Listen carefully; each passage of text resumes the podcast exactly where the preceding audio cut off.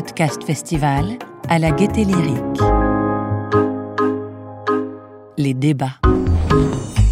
Bonjour à toutes et à tous.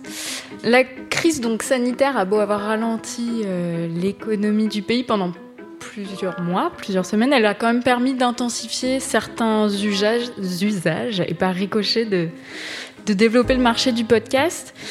Donc, selon même une étude euh, menée par l'Institut euh, du CSA à Vasse Paris et euh, le Podcast Festival, le Paris Podcast Festival, 14% des Français et des Françaises écoutent désormais des podcasts natifs. en 2019, on n'était qu'à 9%. Et c'est vraiment à l'occasion du confinement que ces pourcentages, ces nouveaux utilisateurs et utilisatrices se sont mis à écouter davantage de podcasts euh, de manière hebdomadaire et le confinement a aussi également fait émerger une grande résilience et une importante créativité chez les auteurs et les autrices de podcasts. Euh, qui ont dû notamment d'ailleurs s'adapter euh, techniquement et, et, pour produire tout ça dans cette période compliquée. il nous a donc euh, il nous a donc semblé primordial d'évoquer cette. Euh, j'ai de la buée sur ma lunette, c'est très compliqué. Excusez-moi. Euh, d'évoquer cette période assez inédite aujourd'hui, et d'où l'intitulé de notre table ronde Podcast et confinement entre contraintes et création. Et pour débattre du sujet, nous accueillons Chloé Ancelin. Vous avez bonjour. Vous êtes cofondatrice de, de Madame Blaubeau Production. Je l'ai mal, très mal prononcé. Madame Blackbeau. Oh là. Euh, et vous avez produit notamment la Cocotte Minute. Euh, pendant, et pendant le confinement, vous avez aussi créé En Première Ligne, donc un podcast qui donnait la parole à toutes les personnes euh, contraintes de, continuer à travailler pendant la crise sanitaire. Nous accueillons aussi Sébastien, bonjour. Sébastien Lucas, vous êtes directeur de la communication et des nouveaux projets chez Unique Héritage Média, qui est une entreprise de médias et d'édition dédiée à la jeunesse. Euh, et vous, notamment, vous réalisez des revues comme National Geographic Kids, Tout comprendre junior ou encore Le monde des ados. Et vous avez produit le podcast Mythes et légendes, adapté d'un livre, vous allez nous en parler, qui a connu un franc succès pendant le confinement. Euh, nous accueillons aussi David Castello-Lopez. Bonjour, David. Euh, David, vous êtes l'auteur du podcast Tous seuls ensemble. Euh, produit par Deezer. Et pendant 42 jours donc, euh, de, de confinement, vous avez donné quotidiennement la parole à des personnalités connues comme anonymes pour décrypter euh, cette crise sanitaire avec un ton parfois un peu humoristique, décalé, on peut dire. Oui, oui, tout à fait. nous accueillons aussi Perrine Kervan. Bonjour. Bonjour. vous êtes productrice des séries documentaires de France Culture LSD. Euh, qui a notamment créé pendant le confinement un printemps au temps du confinement, donc un, un énorme travail collectif euh, qui, a, qui a demandé des moyens de production assez exceptionnels et qu'il a fallu entièrement repenser. Vous avez aussi tenu une chronique historique sur ces usages perdus qui résonnent avec la crise du Covid. Euh, nous accueillons aussi Jean-Guillaume Santi. Bonjour. Bonjour. Vous êtes journaliste au Monde et auteur du podcast Pandémie qui a décrypté la crise sanitaire pendant plusieurs semaines. Euh, nous accueillons également enfin Enara. Bonjour Enara. Bonjour. Euh, vous êtes directrice des contenus chez Audible France, qui produit donc et distribue euh, des livres audio, des séries, des fictions, des documentaires originaux. Pendant le confinement, vous avez d'ailleurs produit un programme de kit d'activité 100% audio pour la jeunesse. Alors je pense que les parents vous remercient.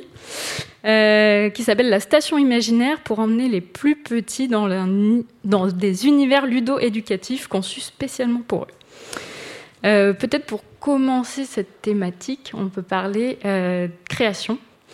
Et justement, peut-être pour démarrer, à quoi pense-t-on déjà quand tous les projets s'arrêtent? D'un seul coup, comment est-ce qu'on réagit? Par quoi on commence? Qui veut commencer? Peut-être Perrine? Bah, bah, voilà, bah, donc nous à France Culture, euh, bon, et à Radio France en général, c'est vrai que ça a été soudain. On a cette espèce de machine qui fonctionne en permanence, 24 heures sur 24, euh, voilà. Et là, tout d'un coup, qui s'arrêtait euh, du jour au lendemain. Donc assez vite, il y a des chaînes qui ont continué, voilà.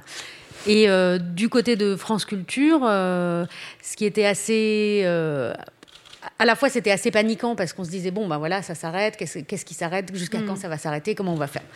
Bon, donc, il faut déjà accepter ça, parce qu'on est quand même dans un rythme euh, quotidien euh, permanent. Et, et puis après, assez vite, en fait, euh, chacun s'est mis à proposer des choses à la direction. La direction était contente de recevoir aussi des propositions.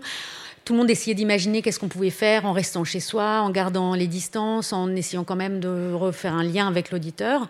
Alors, on a tous d'abord commencé à mettre en place des politique de rediffusion, donc en essayant de coller mm. un peu. Euh, alors d'abord, on s'est dit bon bah il faut que ce soit des choses qui euh, soient un peu en lien avec la crise euh, sanitaire, donc on cherchait dans nos archives, et puis après on s'est dit non, au contraire, il faut changer les idées. Donc la semaine d'après, on a défait tout ce qu'on avait fait, et donc on cherchait des choses pour voilà pour faire, aider les auditeurs à s'évader.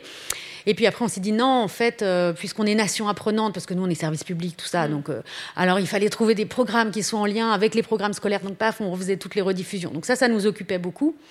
Et puis ensuite, en ce qui concerne euh, la chaîne en général, on a mis en place assez vite un, un bouquet qui s'appelait Radiographie du coronavirus, où il y avait plusieurs rubriques proposées par différents producteurs de la chaîne qui avaient imaginé des petites interviews ou des chroniques des choses assez personnelles et généralement sur un ton qui était un peu différent du ton qu'on a d'habitude. Il y avait aussi une rubrique euh, qui s'appelait donc euh, Culture Maison où chacun, quelles que soient un peu les fonctions qu'il avait à France Culture, pouvait proposer un, voilà, un livre, un film, quelque chose qu'on pouvait regarder chez soi parce que c'était facilement accessible, euh, voilà, parce qu'on pouvait y accéder. Donc là aussi avec des écritures assez personnelles.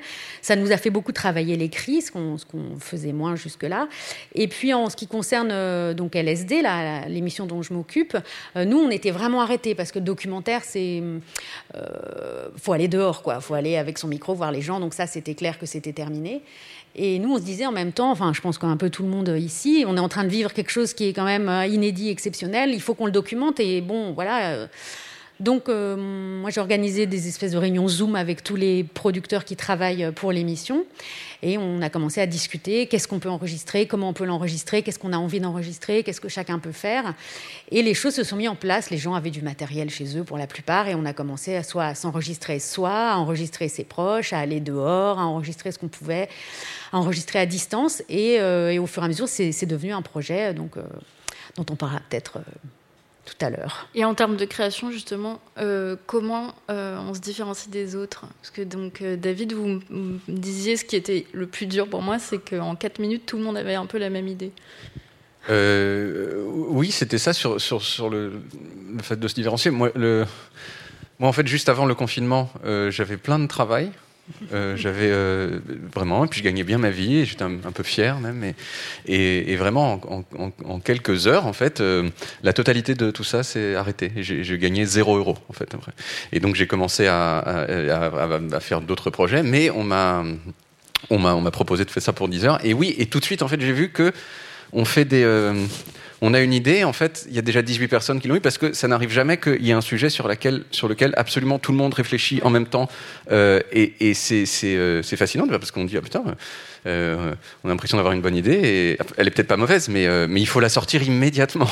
Sinon, on est, dépassé. Et oui, c'était un, vrai problème, ça. Donc, euh, bon, bah, je pense pas que j'ai réussi à être particulièrement créatif de mon côté. après, quand on est. pour les humoristes, je pense que c'était peut-être un peu plus dur, dans le sens où bah, ça, ça, se base uniquement sur l'originalité. Quand on est journaliste, il y a toujours des sujets sur, qu'on peut traiter. Mais c'était aussi ce que je vous avais dit au téléphone, c'est le, l'impression que si, on commence à parler d'un peu autre chose, c'est un peu hors sujet. C'est un peu euh, pourquoi vous faites ça? Pourquoi vous parlez pas du Covid? C'est un peu l'impression que j'avais eue. Vous, Jean-Guillaume, euh, pour le coup, vous avez parlé du Covid. Énormément. Oui, nous on a beaucoup parlé du Covid. C'était le sujet du podcast. Non, en fait, nous, ça a été. C'est marrant parce que moi, j'étais dans une position vraiment différente. C'est-à-dire que c'est pas que tous les projets se sont arrêtés, c'est qu'il y avait en soi, il n'y avait pas fondamentalement de projets, mais ça a été un, accélérateur en fait de projets. C'est-à-dire que nous, effectivement, euh, au monde, on était dans cette réflexion euh, en tâche de fond, on va dire, de euh, qu'est-ce qu'on peut faire comme podcast d'actualité, puisqu'on avait déjà d'autres podcasts, Le Goût de M, qui est plus sur du lifestyle ou des podcasts plus narratifs, et comment on investit le, champ du podcast d'actualité. Et on avait cette réflexion en cours, et là, il y a, le confinement, il y a l'épidémie qui tombe. Et du coup, voilà, j'ai appelé euh, Alexis Dalcambre et Cécile Prieur à la direction de la rédaction pour dire, ben, en fait, euh, on peut pas, on n'a pas le luxe en fait euh, d'attendre 3 6 mois. Euh, là, il y a l'actu probablement la plus déterminante de la décennie à venir, il faut qu'on fasse un truc maintenant. Et, et du coup, on a monté un projet en 3 jours euh, avec euh, l'aide d'Insider Podcast, qui est une boîte de prod euh, qui est super d'ailleurs et qui nous a aidé à, faire tout ça. Et du coup, on a monté voilà, un podcast explicatif d'actualité avec nos experts qu'on a fait. bon, on reparlera de technique et d'adaptation de moyens plus tard, mais effectivement, nous, ça n'a pas tant été d'arrêter les projets en cours que, au contraire, de, donner un hyper coup d'accélérateur comme ça à une réflexion qu'on avait parce qu'il fallait qu'on soit là, présent maintenant. Et au début du confinement, on se disait, bah, en fait, si on attend 15 jours, ce sera trop tard. Faut qu'on faut qu'on ait envoyé le premier épisode dans, dans, deux ou trois jours max, sinon on sera en retard. Et voilà. Et euh, vous, Chloé, vous avez décidé par contre de, donner la parole vraiment aux gens qui étaient euh, sur le front à l'extérieur pour avoir du témoignage brut. Finalement. En fait, moi, c'était un peu la même euh, situation. C'est-à-dire que nous, ben, moi, je suis productrice de podcast au départ pour les marques. Donc nous, tout s'est arrêté en mm. effet au début du confinement. Et avec mon associé Céline, on s'est dit, euh, enfin voilà, on s'est trouvé un, très frustré en fait de ne pas utiliser ce temps finalement un peu mort euh, à bon escient. Et en fait, on avait juste envie de faire quelque chose. Euh, donc nous, on a décidé d'écouter en effet, tous ceux qui se levaient le matin, en fait. Nous, on était quelque part, euh, en plus, on était séparés. Quand on est entrepreneur, on a besoin d'être tout le temps en contact. Là, on était séparés. Et on s'est dit, voilà, comment on peut faire pour euh, finalement bah, leur donner la parole. Donc, euh, on a décidé de mettre tout le monde, en fait, au même niveau. C'est-à-dire qu'il n'y avait pas les soignants d'un côté, les autres de caisse de l'autre. C'était vraiment tous ceux qui se lèvent le matin et qui sont finalement à l'extérieur et qui travaillent. Comment on va pouvoir les écouter, les valoriser? Et, euh, Nara, comment, comment c'est né, vous, euh, cette idée de, kit pour enfants? Alors c'est vrai que nous, on n'est pas un média de, flux, euh, mais on s'est retrouvé dans, dans, une situation un peu, un peu délicate, dans le sens où on a observé beaucoup de nouveaux membres arriver pendant cette période de confinement sur, sur Audible, avec des attentes de contenu qui ne sont pas forcément les attentes habituelles. Donc, euh, on a eu évidemment d'abord un travail de, construction, de mise en avant du catalogue pour répondre à ces nouvelles attentes euh, des auditeurs. Et on s'est rendu compte aussi que même si on a un catalogue qui est très vaste, on a 15 000 euh, titres et, séries et non-fiction audio disponibles, il y a des contenus qu'on n'avait pas et qui étaient plébiscités par les auditeurs. Et en particulier, effectivement, autour de la création jeunesse, des contenus jeunesse, et des contenus jeunesse qui soient complets, qui soient ludo-éducatifs et qui permettent une écoute et euh, une activité autonome. Parce que les parents euh, n'étaient pas euh, nécessairement derrière leurs enfants, tout en étant déconnectés des écrans. Donc on a travaillé en fait autour de cette, de cette série de programmes, la station imaginaire, excusez-moi je prends un peu d'air, avec, avec Paradiso. Et on a travaillé en fait avec un collectif de podcasteurs, donc de personnes qui étaient équipées chez eux pour produire du contenu de qualité. Euh, avec une ligne éditoriale commune. Donc on a réussi à, créer un programme de, de 5 heures, euh, de, de, de 5 épisodes de 5 heures chacun, avec euh, des histoires inédites, avec des activités, des jeux, des dictées. le dernier épisode, on a Henri Dess en guest star. Voilà, donc on a réussi à, mobiliser en fait toutes ces galaxies de professionnels en travaillant à distance avec, avec le, les, les podcasteurs jeunesse. Et, en travaillant à distance, justement, qu'est-ce qui était le plus dur? Comment vous êtes organisé? Comment, je pense notamment au documentaire, comment prendre du son dans, ces cas-là? Comment vous avez travaillé? Alors, on a, on a beaucoup. Euh, alors, c'était aussi ça qui était agréable, parce que ce qui est chouette, en tout cas à la radio, à France Culture, c'est le collectif, le fait qu'on travaille ensemble, qu'on est ensemble dans cette maison. Et là, donc, on était tous, comme tout le monde, séparés les uns des autres. Donc, on, déjà, on recréait ce collectif euh, en faisant cette série. Donc, on était 13 finalement, pour, euh, alors que d'habitude, pour une série, c'est un auteur ou une autrice. Là, on était 13. Et, euh, et, donc, on était tout le temps en relation sur WhatsApp. Voilà, on s'envoyait des mails, on, se téléphonait et, on faisait des réunions Zoom. Donc, on était toujours en contact et on était en train d'inventer et, de se conseiller mutuellement de, des trucs pour justement retrouver le moyen de quand même faire du documentaire, donc de pas uniquement euh, euh, faire des Skype, euh, voilà. Donc on a évidemment quand même fait des Skype, mais on a, alors on s'est dit que quand même ce qui était bien quand on enregistrait en documentaire, c'était d'avoir aussi le son qu'on a autour quand on enregistre. Donc on s'est dit bon, on va demander aux gens de d'enregistrer l'entretien, de poser le un autre téléphone à côté d'eux et ensuite de nous envoyer le fichier son. Et donc, on leur disait, mettez-vous dans un endroit calme ou dans un endroit. Et comme euh, un certain nombre des gens qu'on avait interviewés étaient, euh, pour certains en ville, d'autres étaient à la campagne. On a eu des enregistrements avec des sons d'oiseaux, d'autres où les gens étaient sur le balcon, on entendait les voitures, d'autres où on entendait les enfants, euh, les interruptions. Enfin voilà. Donc c'était, on retrouvait quand même ce côté avec ces choses qu'on a mises en place, on retrouvait le côté un peu de terrain, finalement, d'avoir vraiment l'intimité des gens quand on les enregistrait. Et puis, ça créait une nouvelle relation avec les gens qu'on interviewe. C'est-à-dire que là, ils devenaient aussi acteurs. On leur demandait de faire la prise de son. Mm. Euh, de vérifier que ça marchait. Euh, donc nous, on enregistrait évidemment la conversation téléphonique en par sécurité, mais du coup, on leur devait leur expliquer, vous le mettez à telle distance, alors c'est faites attention. Puis après, fallait quand c'était des personnes plus âgées leur expliquer comment faire un WeTransfer, comment transférer, des sons. Donc on avait une relation hyper différente avec les avec les gens qu'on interviewait. Donc ça, c'était assez assez chouette. Et puis après, ce qui était drôle, c'était de voir la différence, euh, ceux qui sortaient quand même, qui allaient enregistrer quand même sur le terrain euh, et puis ceux qui ne sortaient pas, qui respectaient complètement le confinement. Euh, donc il y en a qui sortaient, euh, qui ont été enregistrés dans un EHPAD, dans un hôpital, voilà. Et puis d'autres, on, a demandé aux gens de s'enregistrer en train de faire des choses, en situation, et de nous envoyer ensuite les fichiers son. On a eu des petites notes vocales aussi, des choses comme ça. Donc on a eu plein de sources différentes, des, des, messages vocaux sur WhatsApp, et on a essayé d'utiliser tous ces matériaux différents et du coup, ça a donné une forme très hybride et très différente de ce qu'on faisait d'habitude. quoi. Et notamment dans, dans, dans les témoignages, est-ce que finalement ça laisse pas aussi plus de place peut-être à l'intimité? Est-ce que les gens étaient peut-être plus à l'aise que dans l'exercice de l'interview. Euh. En tout cas, ça créait une nouvelle intimité. Même par exemple pour une interview par téléphone, qui d'habitude quelque chose qui est assez euh, bon, voilà, euh, formel et qu'on fait vite fait dans la journée. Bon, voilà. Là, ça obligeait. Il fallait trouver un moment où les gens étaient disponibles. Ils étaient chez eux. Souvent, ils avaient des enfants ou des enfants qui étaient petits, donc il fallait qu'ils soient au calme et qu'ils aient fini de travailler. Donc on se mettait à faire des interviews à 21h ou à 22h ou à 23h. Et donc quand on appelle les gens chez eux à cette heure-là, c'est pas du tout pareil que quand on les appelle à 14h euh, ou qu'on va chez eux dans leur bureau pour les enregistrer. Donc on avait, euh, alors la conversation s'interrompait parce que euh, il y avait un enfant qui se réveillait, ou bien il y avait une dispute parce qu'on avait demandé, on avait demandé à un moment à un historien donc d'utiliser un autre téléphone pour s'enregistrer. Et en fait, dans sa famille, ils n'étaient pas très euh, smartphone, mais sa fille adolescente en avait un, donc il fallait qu'il obtienne qu'elle lui prête son téléphone pour faire l'entretien. Elle ne voulait absolument pas lui prêter son téléphone. Donc il était au téléphone, il était, mais si, prête-le-moi, s'il te plaît, parce que là, je suis avec la journaliste au téléphone. non, je te le prêterai pas. Je te... Bon, je vous rappelle. Voilà. Donc, et donc on avait des situations comme ça qui étaient très imprévues. On était vraiment dans l'intimité des gens et c'était, euh, voilà, c'était. Bon, après, c'était un moment exceptionnel pour tout le monde, donc euh, tout était bizarre. Donc ça, créait des choses. Chouette aussi parce que c'était un moment bizarre, quoi. Bon, voilà. Chloé, moi je, crois que vous m'avez expliqué que les gens s'enregistraient clairement eux-mêmes, que vous, vous ne faisiez pas d'interview de, de, de questions-réponses. Alors en fait, on faisait une pré-interview, c'est-à-dire qu'en fait on appelait les témoins pendant euh, trois quarts d'heure, une heure avant, pour échanger, pour comprendre leur parcours, euh, ce dont ils avaient envie de témoigner, etc. Et après on leur envoyait une trame d'interview. Euh, et après, eux s'enregistraient eux-mêmes avec l'appli dictaphone de leur téléphone.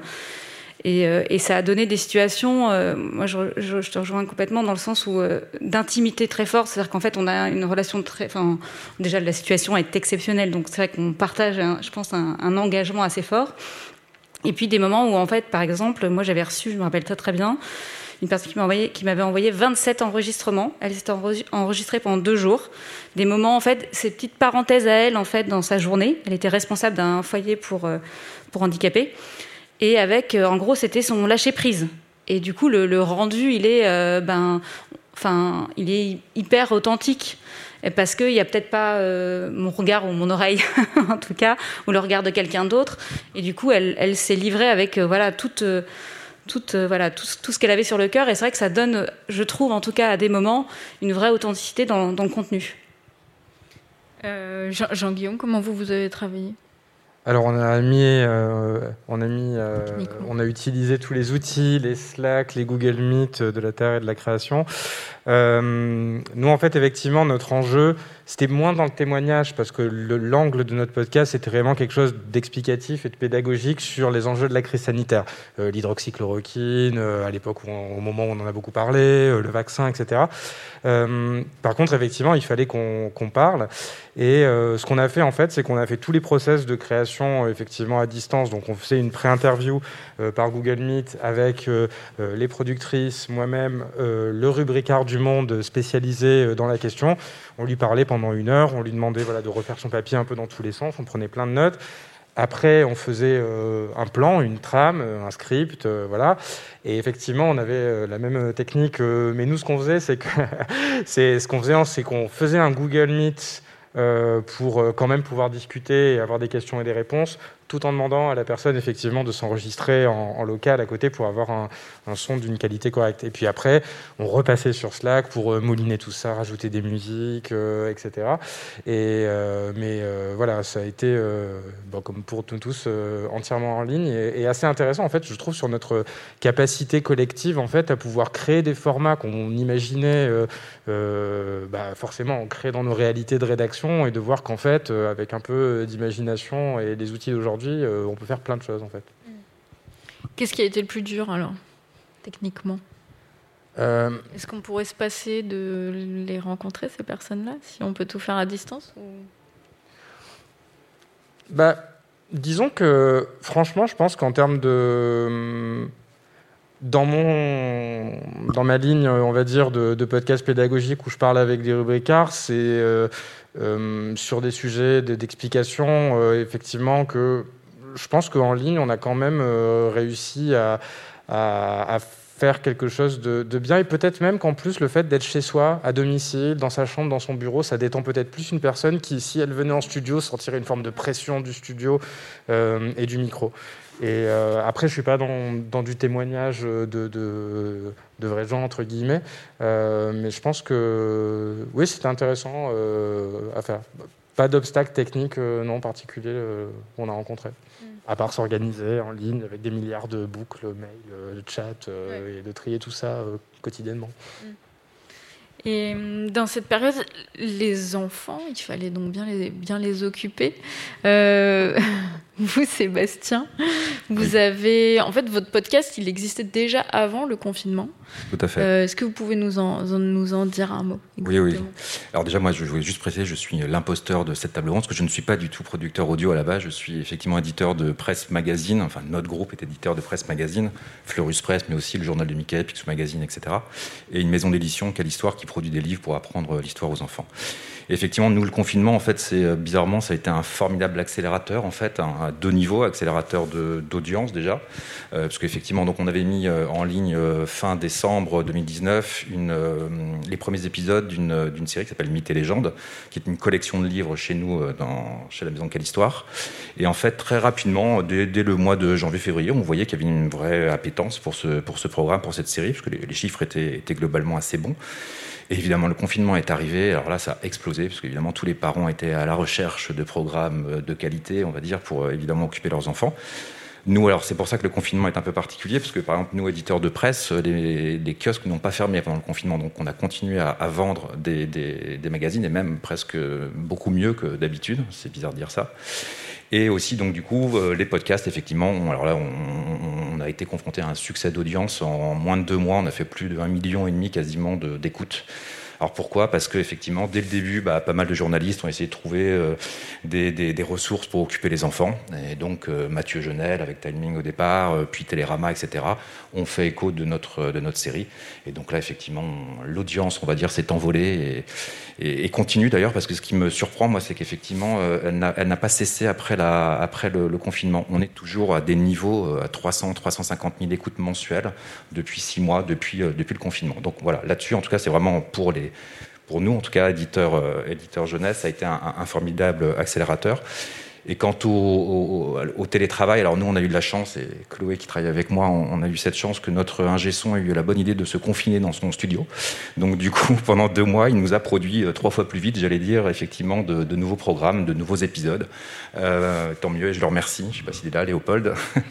euh, et du coup, ça nous a permis effectivement bah, déjà de continuer d'alimenter effectivement cette série Mété Légende avec de nouveaux épisodes, mais aussi d'imaginer d'autres projets de podcast, d'audio. Et on a par exemple, durant le confinement, signé euh, un contrat de partenariat avec Cybelle en exclusivité pour, euh, pour deux, deux séries, l'une autour de Quelle Histoire et l'autre de, de Mille et une Histoire, un magazine de Fleurus Press.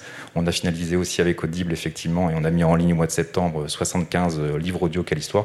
Voilà, donc accélérateur en termes d'audience, un succès d'audience. Moi, je reviens toujours pas hein, quand on, m'annonce ces chiffres une fois par semaine. Quand Chloé me fait le bilan, je, je, ne la crois pas. Euh, et voilà, effectivement, un, effet, un effet levier, un effet d'aubaine, entre guillemets, pour nous. Et comment, enfin, cette question s'adresse à vous toutes et tous. Comment euh, vous le comprenez, vous, ce succès d'audience et qu'est-ce que le son euh, permet comparé à la vidéo, par exemple? Bah, Déjà, ça déculpabilise les parents, pardon. C'est-à-dire que, enfin, en tout cas, quand on a des enfants, on se dit, oulala, les écrans, donc euh, n'importe quoi qui n'est pas un écran, on est preneur. Donc ça, je pense que c'est une première chose. Et puis après, c'est des choses comme, enfin, on avait quand même pour ceux qui n'étaient pas débordés de boulot, parce qu'il y en a pour qui c'était au contraire un moment où, ils ont bossé comme des fous, mais pour ceux qui n'étaient pas débordés de boulot, euh, c'est aussi un moyen de, s'occuper. Quoi, de, donc euh, je pense que euh, l'un dans l'autre, c'est aussi ça qui a expliqué le fait que euh, je pense que c'est pas tant l'audio. Enfin, je pense qu'il y a aussi euh, les gens ont dû télécharger beaucoup de séries. Euh, je pense que Netflix a dû très bien marcher aussi pendant le confinement. Je m'inquiète pas pour eux. Donc, je pense que c'est pas forcément l'audio, quoi. C'est voilà, qu'est-ce qu'on pouvait faire pour ceux qui avaient du temps devant eux soudain en restant chez soi? Bon bah, écouter des podcasts, regarder des séries et manger. Je pense que le, le, format aussi, en, tout cas sur, sur, sur notre sujet à nous, ça nous a permis le format slow du podcast euh, nous a permis en fait de, trouver aussi notre angle. C'était vraiment sur un côté euh, à l'heure où en fait euh, l'information continue s'arrête pas dans un climat très très anxiogène où du coup il y a info sur info sur info sur info euh, le, caractère forcément un peu lent où on prend le temps de rentrer pendant 20 minutes une demi-heure dans un sujet nous on a beaucoup joué sur ça sur le côté on vous parle de sujets euh, anxiogènes mais on le fait dans le calme posément et à la fin vous aurez compris les enjeux etc et je pense que c'est une des caractéristiques du format podcast qui a été intéressante à exploiter pour pouvoir faire de la pédagogie euh, justement de manière euh, un peu apaisée dans un climat qui ne l'était pas Je pense effectivement que le, rapport au temps, il, a, évolué. Et euh, nous, on mène beaucoup d'enquêtes en fait sur les usages, les temps d'écoute, les motivations d'écoute aussi. Et en fait, on a observé une bascule avant et pendant, et pendant confinement et même après confinement, ou avant le confinement, en fait, on écoutait des contenus audio en faisant autre chose. Euh, du multitasking. Donc il y avait un rapport de d'efficacité du temps en fait. Je gagne du temps parce que je repasse et en même temps j'écoute un livre, voilà.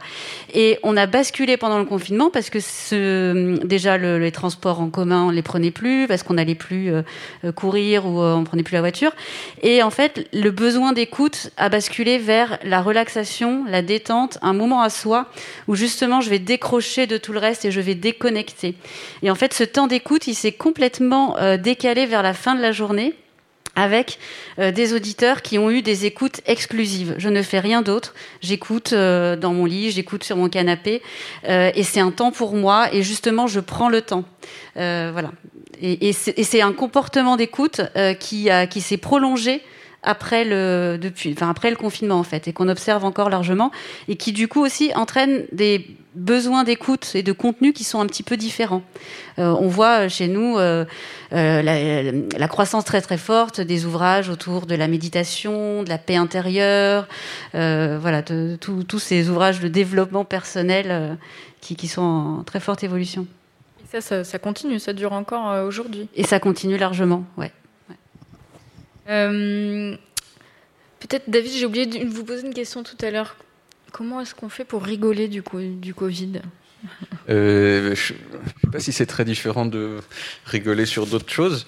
Euh, je ne pense pas que j'ai fait énormément de blagues sur le Covid lui-même. Mais après, des, faire des blagues sur le Covid, c'est pas faire des blagues sur les gens qui sont en train de mourir du Covid. Donc il y a un petit, peu une différence là-dessus.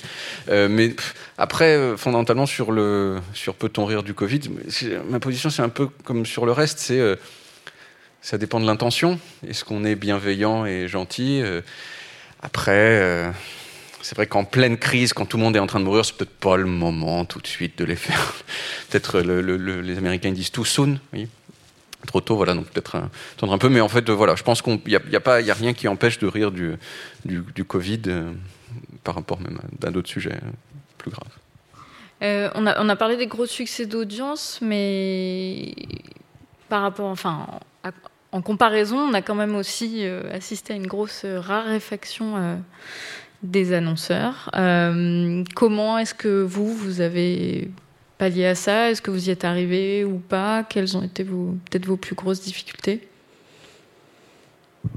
Alors oui, nous effectivement, on a été confrontés, mais alors là encore une fois avec ma casquette d'éditeur, où du jour au lendemain, effectivement, euh, les annonceurs ont complètement quasiment arrêté effectivement depuis la publicité. On en vit quand même aussi en partie, on va dire, hein, la publicité qui est dans nos magazines ou dans nos produits.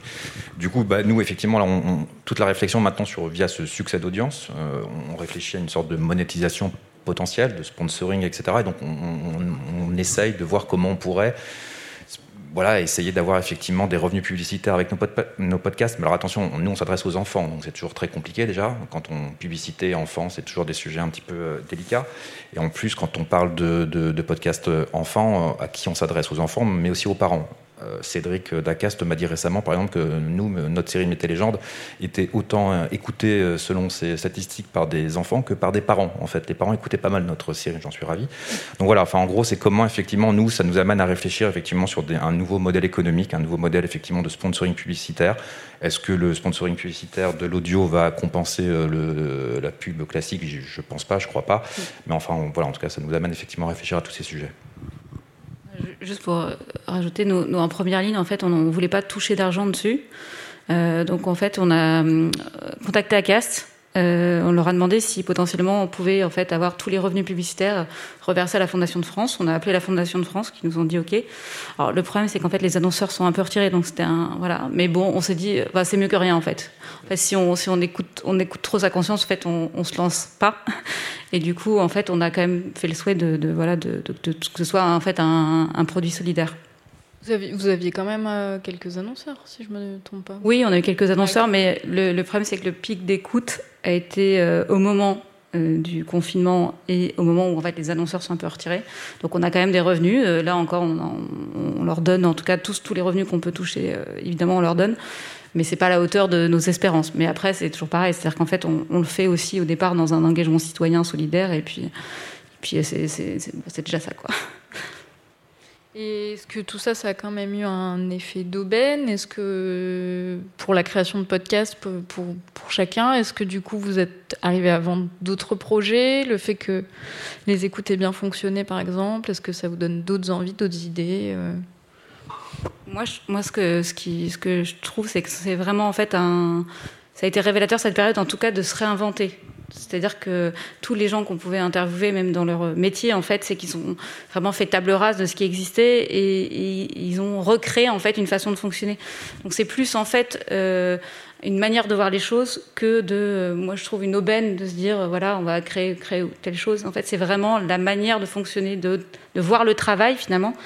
Qui, euh, a été complètement bousculé. Là aujourd'hui, on, est en contact par exemple des gens qu'on avait interviewés, qui étaient responsables de foyer pour SDF, et euh, qui nous expliquaient qu'ils avaient complètement bah, voilà, réinventé leur manière de, travailler, de voir les choses, et du coup, ça avait complètement euh, cet effet positif, en tout cas, du, confinement. Nous, clairement, ça a vraiment confirmé le côté euh, notre, le besoin qu'on a en fait d'investir ce champ du podcast d'actualité, c'est les premiers qu'on faisait. Et euh, effectivement, enfin, le, succès euh, d'audience, euh, on a fait un million de vues en, enfin, d'écoute du coup, en une vingtaine d'épisodes. On s'est dit voilà, c'est vraiment quelque chose sur lequel on attend le monde et sur lequel on n'était pas présent. Et ça a vraiment confirmé en fait cette intuition là qu'on avait pour pour la suite.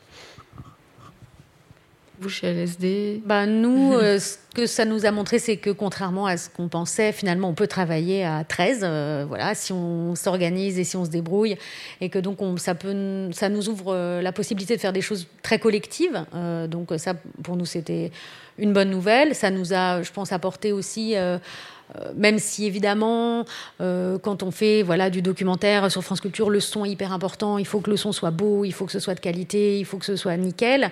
Là, le son un petit peu sale était euh, acceptable parce que bon ben voilà, ça montrait qu'on était dans un moment exceptionnel tous de façon collective et donc ce son un petit peu sale, il était finalement tout à fait compréhensible et il reflétait une réalité qu'on vivait tous. Après, il ne faut pas que ça devienne non plus une habitude, c'est-à-dire que c'est pas parce que finalement on peut tout faire chez soi avec une fourchette, une cuillère et puis un petit enregistreur que euh, c'est plus la peine, les studios, tout ça.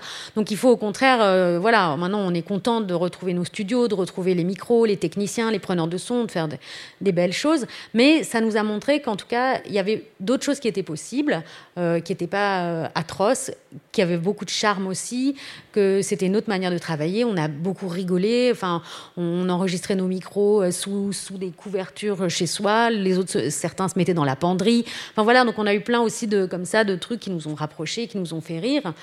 Euh, mais voilà, après on tient quand même à, euh, à garder cette espèce de, qualité qui fait que voilà, quand on écoute au casque, on est euh, dehors quand les gens sont dehors, on est complètement transporté par le son, quoi. Et vous seriez prêt à refaire un, format comme ça à 13 avec un gros collectif Oui, on pourrait tout à fait imaginer ça, mais pas forcément enfermé chez soi. Voilà. Euh, et donc, quand je parlais aussi des perspectives pour la suite, est-ce que ça a aidé euh, certains d'entre vous à vendre d'autres projets aussi euh, auprès de marques, peut-être, ou, ou pas? Alors oui, enfin moi tout à l'heure j'en parlais. Effectivement, ça a accéléré encore une fois effectivement de la production audio chez nous puisqu'on a voilà via grâce au confinement encore une fois et via ce succès d'audience, on a pu effectivement accélérer en fait la, la, la, négociation avec des partenaires et surtout la, production. On a une foultitude maintenant d'idées, on a, on, a, on a envie de faire plein de choses. On pense aussi, je pense que ça, ça nous a fait prendre conscience, que ce soit nous en interne, que l'audio participait aussi à l'imaginaire. Pour les enfants, c'est important le développement de l'imaginaire et que l'audio avait toute sa place. Et ça, effectivement, ce n'était pas forcément...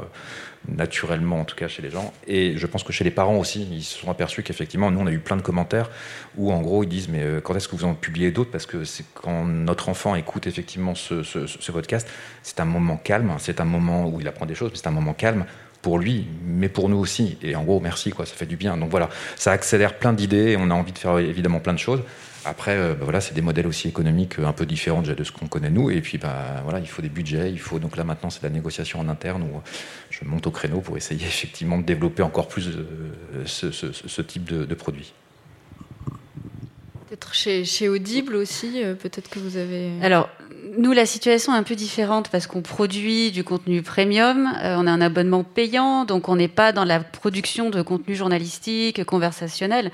Donc le confinement n'a pas du tout été une aubaine euh, en particulier pour les studios partenaires avec qui on travaille. On travaille avec une quinzaine de studios en France qui produisent des livres audio, avec qui on coproduit des productions originales.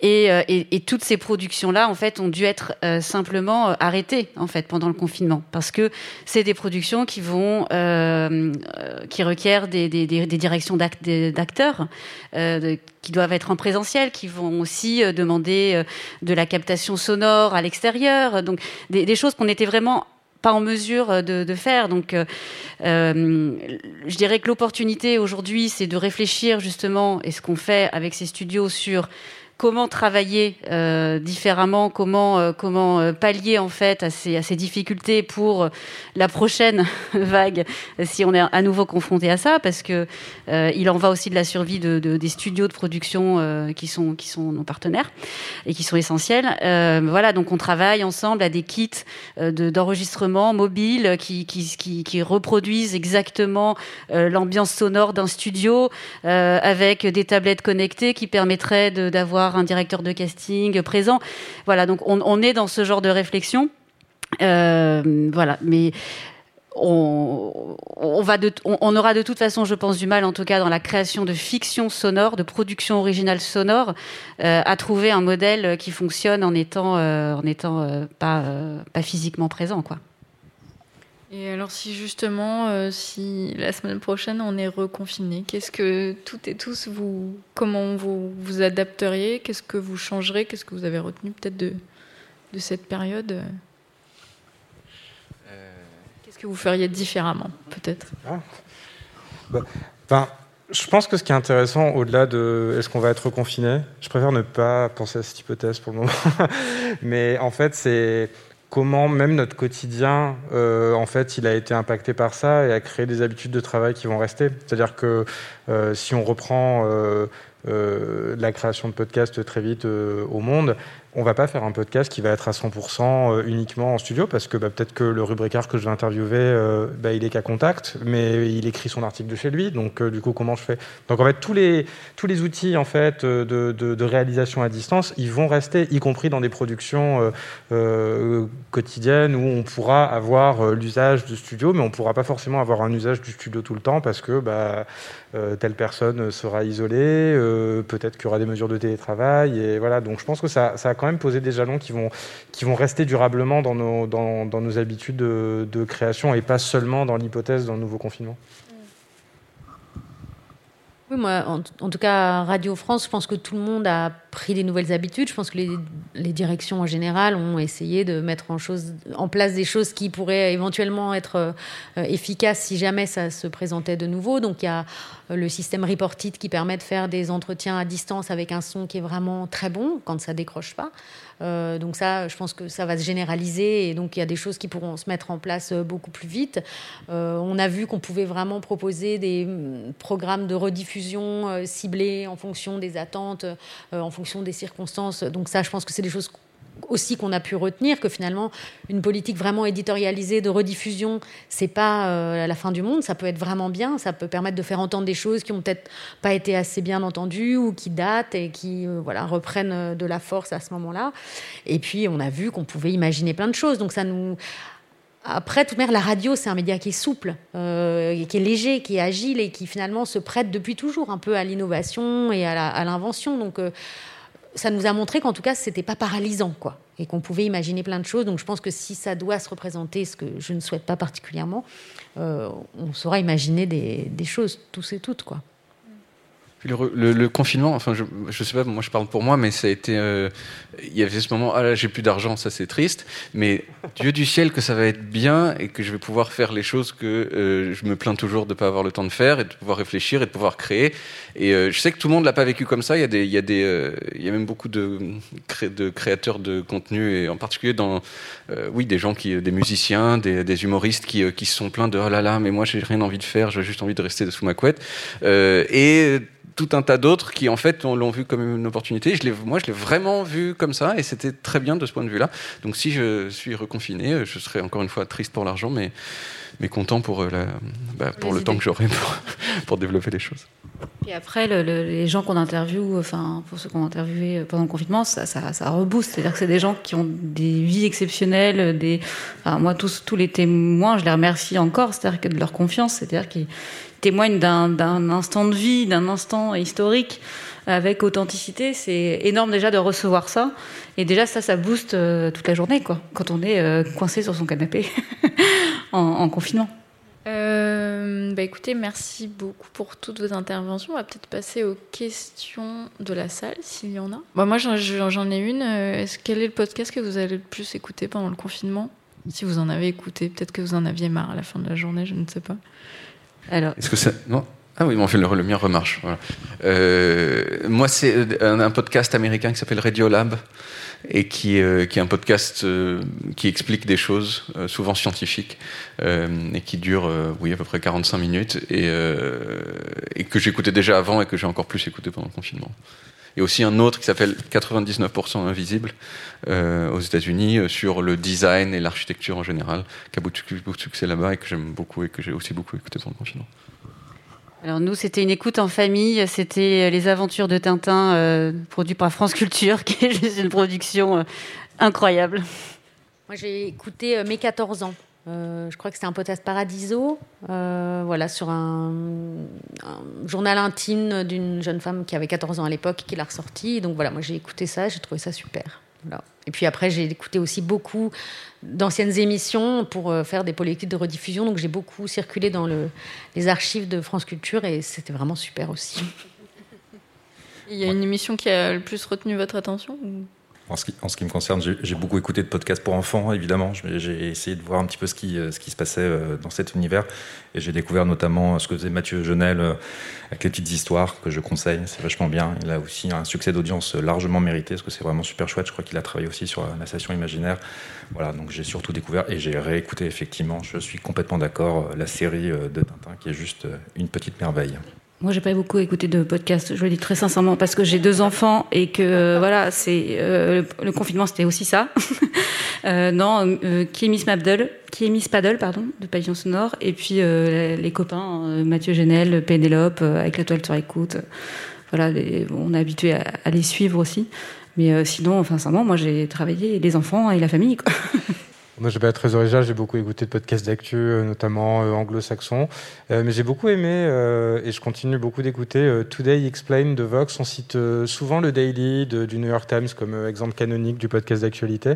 mais ces temps-ci, j'écoute de plus en plus, et même plus que le Daily, Today Explain de, Vox.com, qui, je trouve, font un super travail d'explication en ce moment d'ailleurs sur l'élection américaine à venir, et qui est, qui est, vraiment très chouette. Donc, ce que j'ai vraiment beaucoup aimé, que j'avais pas pu écouter en entier à l'époque, c'est c'était une grande traversée de France Culture qui avait été faite à partir des enregistrements qu'un auteur avait fait auprès de l'ancienne bonne de Marcel Proust.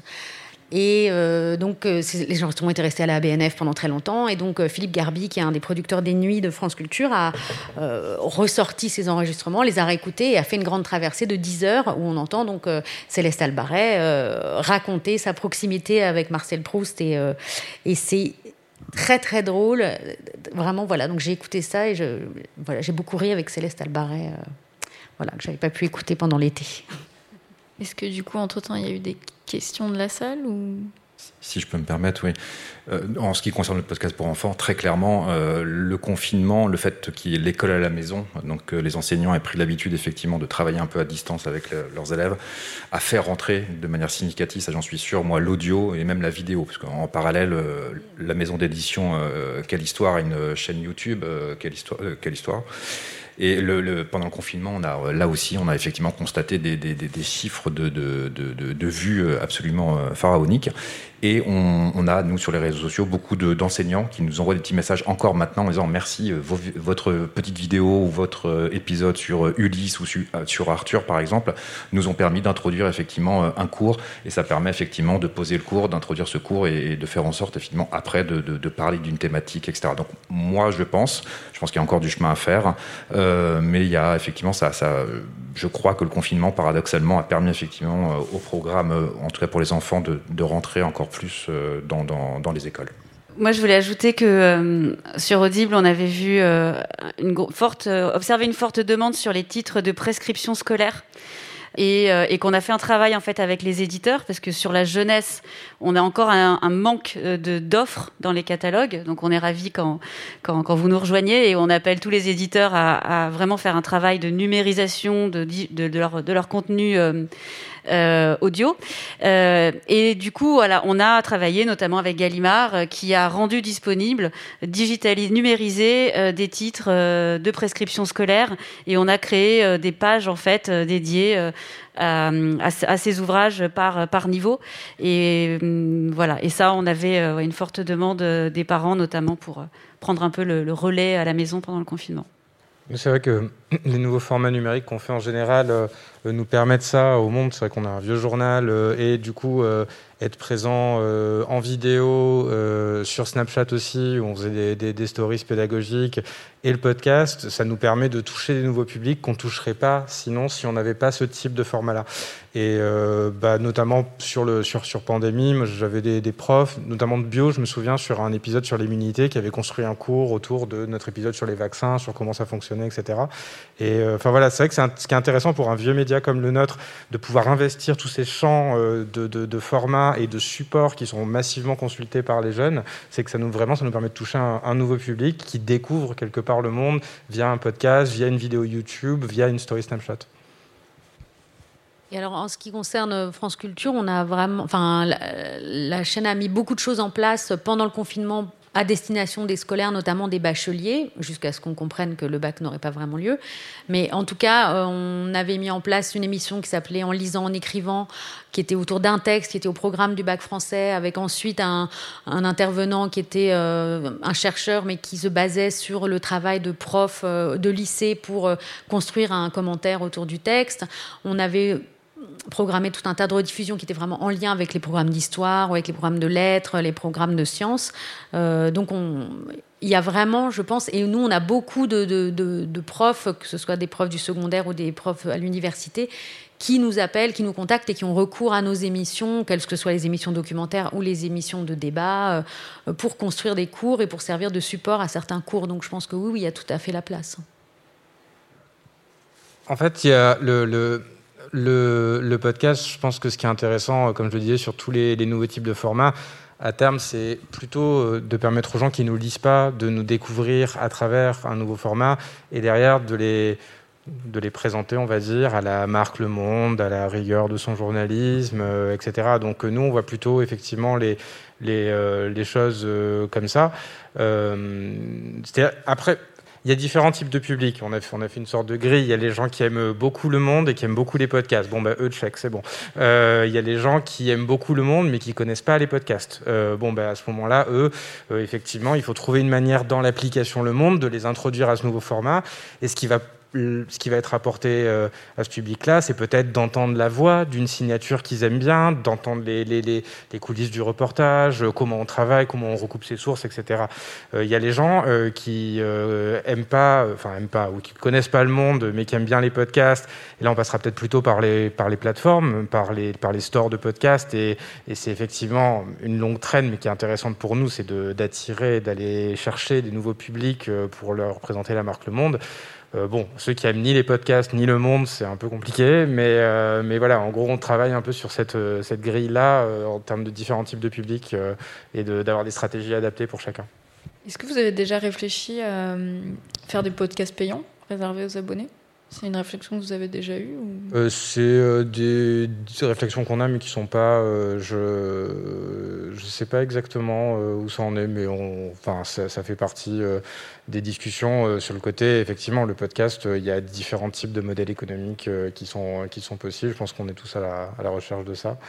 Euh, et, voilà, je ne suis pas exactement sûr de, ma réponse là, de toutes les réunions qu'on a faites. Sur, euh, sur Pandémie, euh, il y avait moi, il y avait Adèle Imbert et Émilie Denêtre de Insider Podcast qui nous aidaient à toute la partie production, pré-interview, script, etc. Et on avait un réalisateur slash sound designer qui nous aidait à une fois qu'on a fait le pré-montage de ce qu'on veut faire en termes de propos, questions-réponses, etc., à rajouter de la musique, des, archives, etc., et à faire le produit final. Donc, 4. Euh, et euh, donc là, du coup, c'était externalisé, et à terme, vous avez envie de tout internaliser, comme ce qui se fait aux, Parisiens, par exemple ça fait partie des choses effectivement auxquelles euh, on réfléchit, qui ne sont pas encore complètement actées, donc je ne peux pas euh, valider euh, ou dire ça, mais effectivement, ça nous encourage vraiment en tout cas à se dire que l'expérience elle est concluante, elle est chouette, on a tout ce qu'il faut pour faire des super podcasts d'actualité et on a envie évidemment de continuer dans cette voie. Bonsoir, en fait ma question est simple, en fait c'est juste... au niveau de la création en France, sur des podcasts, il est à foison. c'est très diversifié, que ce soit les mastodontes comme euh, France, euh, enfin Radio France ou, euh, d'autres qui, produisent ou bien Le Monde, etc. Je voulais savoir juste en comparaison, je connais que la France, donc par rapport au reste des, autres pays en fait au niveau de l'Europe, au niveau mondial, la qualité, le, le, comment dire, les, personnes, est-ce qu'on arrive à savoir euh, qui écoutent, euh, enfin les, pays francophones qui écoutent les podcasts euh, français, donc voilà, leur nombre, est-ce qu'on est en tête, on est en dernier au niveau qualitatif comme, au niveau nombre, etc. Donc, donc voilà. Et une autre chose, au-delà d'écouter des podcasts sur l'application, soit sur iPhone ou sur, sur Spotify ou Deezer, etc., je pense que c'était en réflexion sur, sur, sur enfin, Facebook, j'en ai entendu un article il y a longtemps comme quoi il veut développer aussi euh, qu'on peut écouter des podcasts sur des plateformes de réseaux sociaux comme Facebook ou autres. est-ce que vous êtes en réflexion de ça pour encore plus attirer plus de personnes? Je pense que l'avenir est dans l'audio. Moi, je suis convaincu parce qu'avoir sa tête scotchée sur un écran en permanence, c'est assez, euh, voilà, c'est totalement, euh, voilà, euh, enfin, il faut, faut, passer à autre chose. Et donc, l'écoute, je pense que c'est plus intéressant, avoir une certaine liberté mieux que, que, le côté visio. Voilà, merci. Qualitativement, la première partie de la, question est euh, sur, sur le côté est-ce qu'on peut avoir euh, le, type de profil, peut-être par classe d'âge, etc. Moi, je n'avais pas accès à des, à des stats différenciés sur ça, c'était vraiment du numérique, mais je ne sais pas si peut-être que vous, dans vos propres outils, vous avez ça ou pas bah, Moi, ce que je peux répondre sur le, la cartographie mondiale, en fait, euh, là où la France se situe, en tout cas dans notre univers à nous, qui n'est pas nécessairement effectivement le podcast de journalisme, mais effectivement aux États-Unis, hein, plus de la moitié des Américains, on écoute euh, très régulièrement, euh, voire au quotidien. Euh, c'est de loin le premier marché. Et ensuite, en Europe, l'Angleterre, suivi de l'Allemagne, qui est un pays qui a une très très forte tradition, tradition de l'audio. et puis la France, voilà, suivi de l'Italie et de l'Espagne. mais en tout cas, dans les, courbes de croissance des écoutes des podcasts, en Europe, la France a la courbe la plus forte. Euh, donc c'est le pays qui, qui, a la plus forte accélération, voilà, qui a démarré un petit peu plus tard, mais qui va très vite. pour la qualité, je, suppose que c'est à peu près la même chose. Après, si, il y a, évidemment le marché du publicitaire, euh, qui est un marché qui est très développé aux États-Unis, mais ça, je pense que vous vous en rendez compte à l'écoute et qui est encore euh, qui est émergent, émergent en France. Je sais pas en France, enfin si vous parlez de qualitatif pour genre est-ce que c'est bien ou est-ce que c'est pas bien Non non non, je parlais de qualitatif sur la qualité ah de l'auditeur, je pense. C'était pas ah ça. Oui. C'est-à-dire est-ce qu'il est jeune, euh, homme, femme, euh, catégorie d'âge. Euh, c'était pas ça. le, le on fait de la qualité, on peut, on peut conclure comme ça. On est, au, on est au début du marché, là, on est au début de l'émergence du marché, donc ça va, ça va se structurer. Après, il y a plein d'acteurs euh, comme Acast, notamment, enfin, qui, est notre, qui a été notre partenaire sur la première ligne, enfin, qui, qui, qui favorise justement la démocratisation du podcast et euh, la découvrabilité, pardon. Euh, donc, non, tous les acteurs, je pense, sont, travaillent à ça, mais c'est le début, donc ça, ça va venir. Non, puis de toute manière, après, c'est toujours la même chose. C'est-à-dire que pour avoir un bon podcast, il faut avoir du temps, il faut pouvoir bien payer les auteurs et les autrices.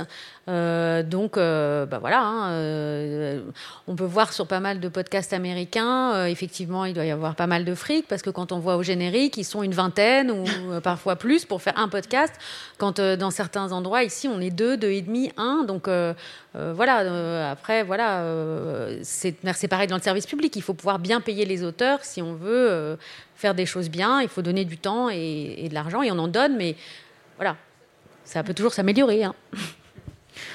Notre temps est écoulé. En tout cas, merci beaucoup pour toutes ces, ces interventions, ces informations aussi, et pour vos questions. Euh, on a bien fait le tour du sujet, je pense. Donc, merci beaucoup. Merci à toutes et tous d'être venus. Paris Podcast Festival 2020, trouvez sa voix.